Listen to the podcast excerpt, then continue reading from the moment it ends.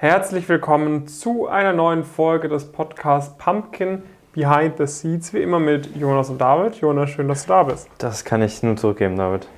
In der heutigen Folge soll es um das Thema gehen, wie du sicherstellen kannst, Mhm. dass du dein Gap hier nicht verplanst. Dass das kein Flop wird, sondern dass du es gut durchplanst und dass es Okay, ein Erfolg ja. wird. Ja, ich wollte ein anderes Wort mit fair sagen, Mhm. aber das äh, lassen wir hier natürlich weg.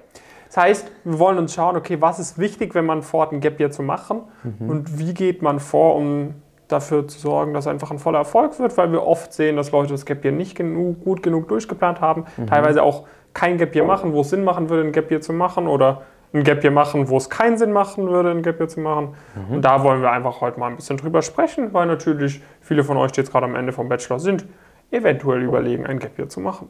Ja. Bevor Okay. wir damit loslegen, Jonas, was stand so die Woche kurz an? Ja, es war eher wie die letzten zwei Wochen. Wir hatten letzte Woche das, das Webinar, ne? Stimmt, Ja, war, war, sag ich mal, nicht so komplett rund, glaube ich. Das Feedback war auch nicht so, nicht so gut, aber gut, das nehmen wir halt, nehmen wir halt mit, nehmen wir halt auf und äh, Ja. gehört dazu. Ist jetzt nicht so dramatisch.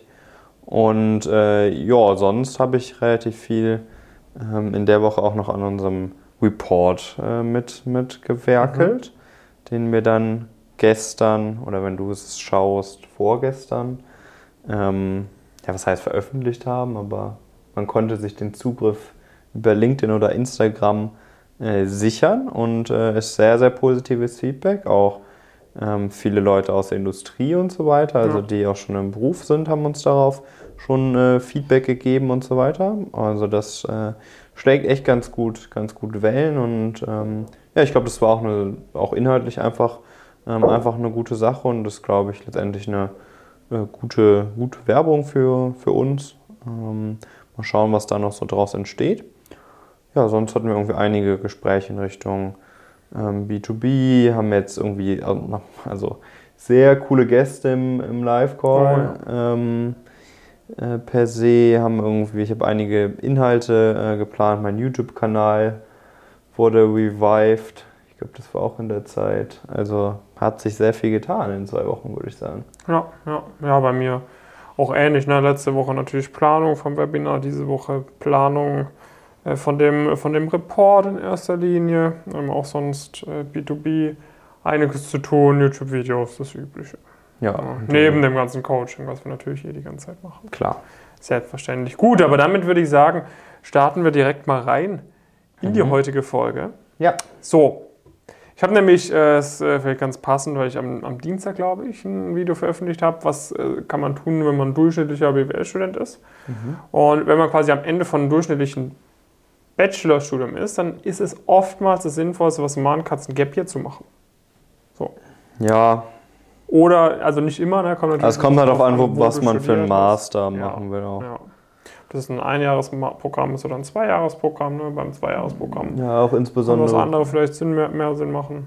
ob man den im Dachraum, also im Dachraum, also ich empfehle oft Leuten, wenn sie im Dachraum einen Master machen wollen und eine deutliche Steigerung in der Universität vollziehen würden, dann kann man eigentlich immer Urlaubssemester einlegen im Master. Mhm. Das macht dann zum Beispiel auch oft mehr Sinn, gegenüber dann einem Jahr mit einer schlechten Universität auf dem CV zu investieren, versus dass man sich die gute Brand reinholt.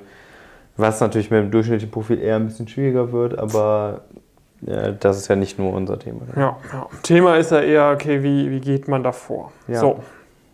Wichtig ist, wenn du jetzt ab, äh, wenn du jetzt im Sommer fertig wirst mit deinem Bachelor, solltest du eigentlich spätestens jetzt schon, zumindest für Q3, äh, schrägstrich Q4, die Praktika sicher haben.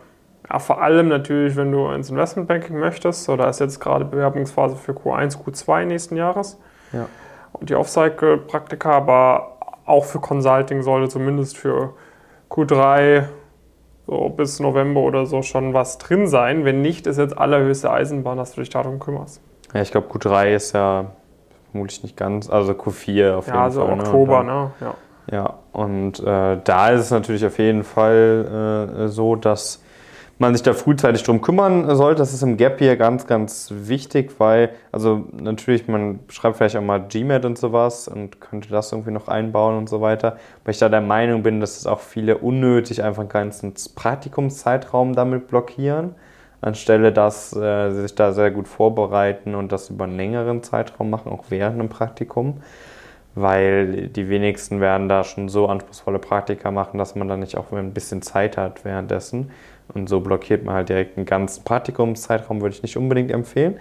Aber man sollte halt sehr, sehr, also Punkt 1 ist meiner, man sollte sehr früh dran sein, sich idealerweise früh darum kümmern, früh erste Zusagen äh, bekommen. Das ist ja. ein wichtiger Punkt aus meiner Sicht. Was dann wichtig ist, dass man so rangeht, dass wenn man eine Zusage hat, dass man die direkt schon in die nächste Bewerbung mit einbaut. Ja.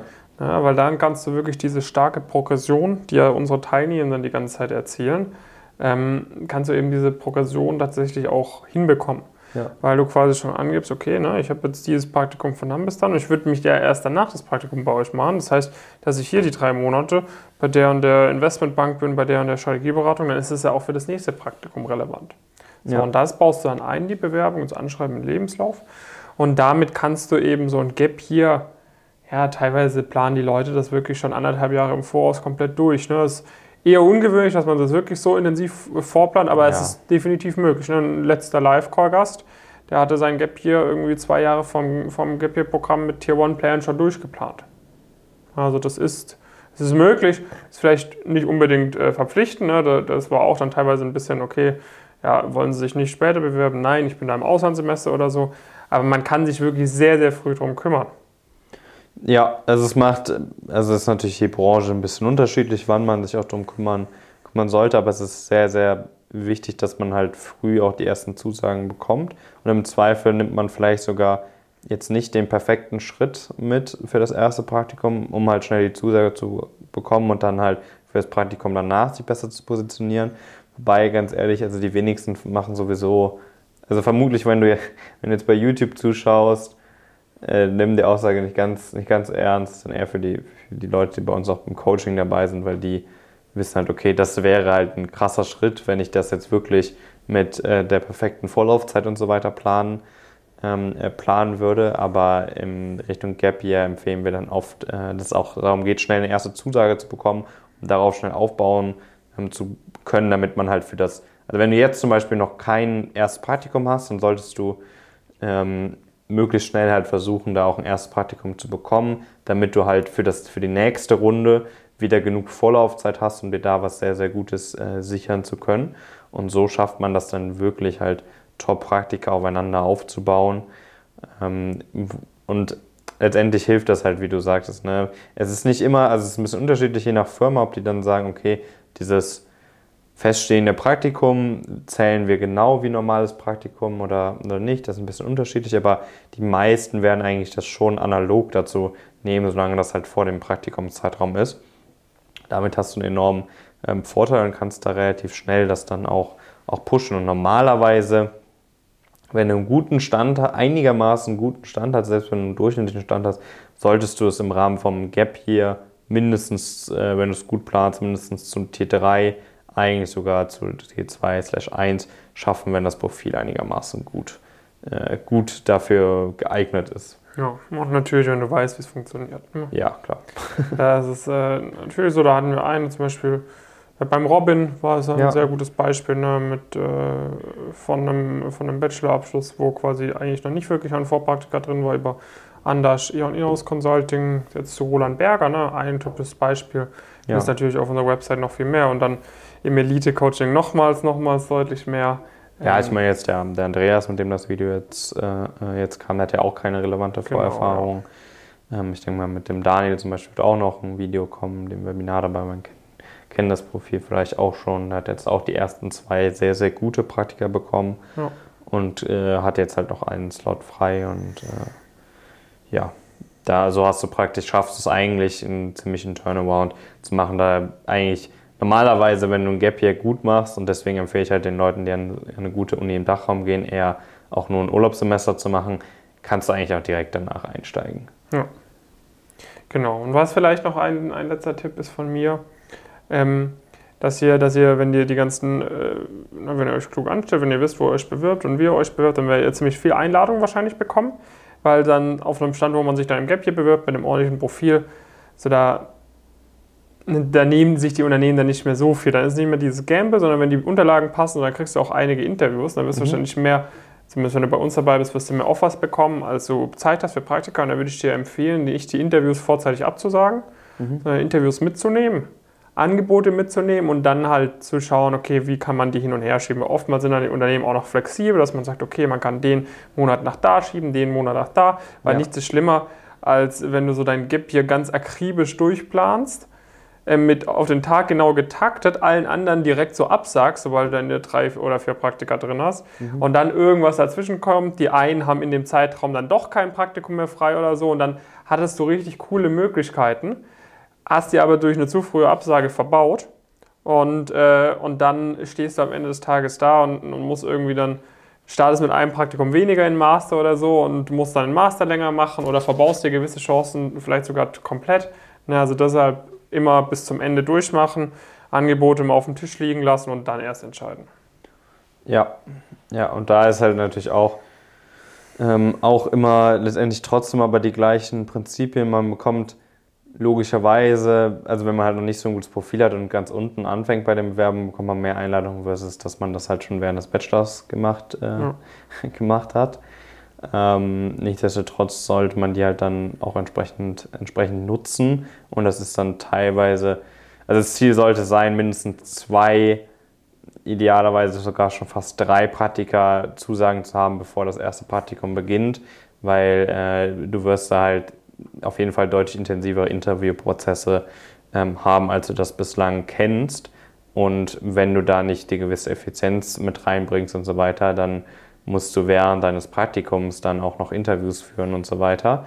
Und ähm, wenn das halt wirklich, wenn du dich da auch stark steigerst und werden Interviews halt auch deutlich, äh, deutlich anspruchsvoller mit der, mit der Zeit, habe ich jetzt auch ein paar Videos auf meinem Kanal zu, zu gemacht, dass sich die Interviews doch relativ stark unterscheiden, auch wenn das viele dann irgendwie denken, wenn sie einmal ein MA-Interview gemacht haben, dann bleibt das so. Das ist halt absolute Fehl, ähm, Fehleinschätzung. Und ähm, dementsprechend ist es halt wichtig, sich früh mit den Themen zu beschäftigen, um halt dann nicht das, den Praktikumszeitraum so krass zu überfrachten ähm, und dann halt letztendlich sich halt die Chancen dann doch wieder, wieder zu nehmen. Ja. Ja, ich denke mal, das waren so ganz gute Infos. Also wichtig, wirklich, so mit dem Gap Year, du kannst extrem viel rausholen. Ja. Du kannst dein, du kannst ein Top-Profil auf äh, Next Level bringen, sodass du vielleicht ohne einen Master schon einsteigen kannst. Oder du kannst mit einem ja, nicht ganz so tollen Profil wirklich auf ein sehr, sehr hohes Niveau kommen, sodass du dann spätestens mit dem Master alle Chancen offen hast. Ja. Wichtig ist natürlich, dass es gut durchgeplant und gut executed. Inzwischen ist dir wahrscheinlich klar, wenn du das mit uns machst, dann funktioniert es einfach. Ja, das heißt, du musst dich dazu entscheiden, will ich, dass funktioniert oder will ich die Unsicherheit weiter behalten? Wenn du die Unsicherheit weiter behalten hast, möchtest, dann klick jetzt das Video am besten weg. Wenn du die Sicherheit haben möchtest, wenn du dich dazu entscheiden möchtest, okay, es geht, es funktioniert, weil wenn du uns alles gibst, dann bekommst du 110% von uns zurück. Ja, ja. Dann, dann wirst du da das Maximum herausholen. Aber wenn du da sagst, okay, ich möchte es machen, ähm, dann bewirb dich da bei uns. Ich denke mal, dir ist klar durch die ganzen Erfahrungsberichte etc., dass es mit uns funktioniert. Ähm, einfach auf die Website gehen, pumpkincurious.com oder uns über Social Media anschreiben. Das ist theoretisch auch eine Möglichkeit. Am besten ist natürlich, wenn du dich ganz normal über die Webseite bewirbst äh, und dann geht da der Prozess los. Ja, genau, dann schauen wir uns das einmal, einmal an, ob das auch, auch zu uns passt. Und es ist halt wirklich auch immer wichtig, dass du dir noch keine Chancen verbaut hast oder sowas. Das können wir mittlerweile auch sehr gut einschätzen, was das genau dann, äh, äh dann, dann bedeutet für, für uns. Und äh, ja, wenn das dann passt, dann machen wir auch nochmal die Status Quo-Analyse. Da wirst du schon einiges mitnehmen können an Bearbeitungsschritten und was, was du, woran du vielleicht noch arbeiten ähm, solltest. Und dann ja, geht es in den geht es äh, dann vielleicht, wenn es dann immer noch passt, auch in, ins äh, Elite-Coaching. Exakt. Gut, dann würde ich sagen, äh, danken wir euch, dass ihr bei dieser Folge wieder dabei wart. Ja. Nächste Woche ist bei uns ziemlich Business as usual. Ne, vielleicht arbeiten wir wieder an einem neuen Report. Ne, zur Strategieberatung habe ich jetzt schon oft die Nachfrage bekommen, ob wir da nicht vielleicht sowas machen können. Das wäre vielleicht auch interessant. Ansonsten YouTube-Videos, äh, Live-Call-Gäste organisieren, Coachings, B2B, Ganz as usual. Ja, ähm, Ja. Ja. Also ist, ist auch usual auf dem, also was so die, die Coaching-Themen angeht, glaube ich, auf einem sehr guten, äh, sehr, sehr guten Level. Ja. Also so, ich glaube, äh, also so die, so in, zum Beispiel nächste Woche, übernächste Woche haben wir eigentlich zwei von den also absoluten Top-Playern im, äh, zu Gast in, in Live-Calls, äh, mit auch einiger Berufserfahrung und so weiter.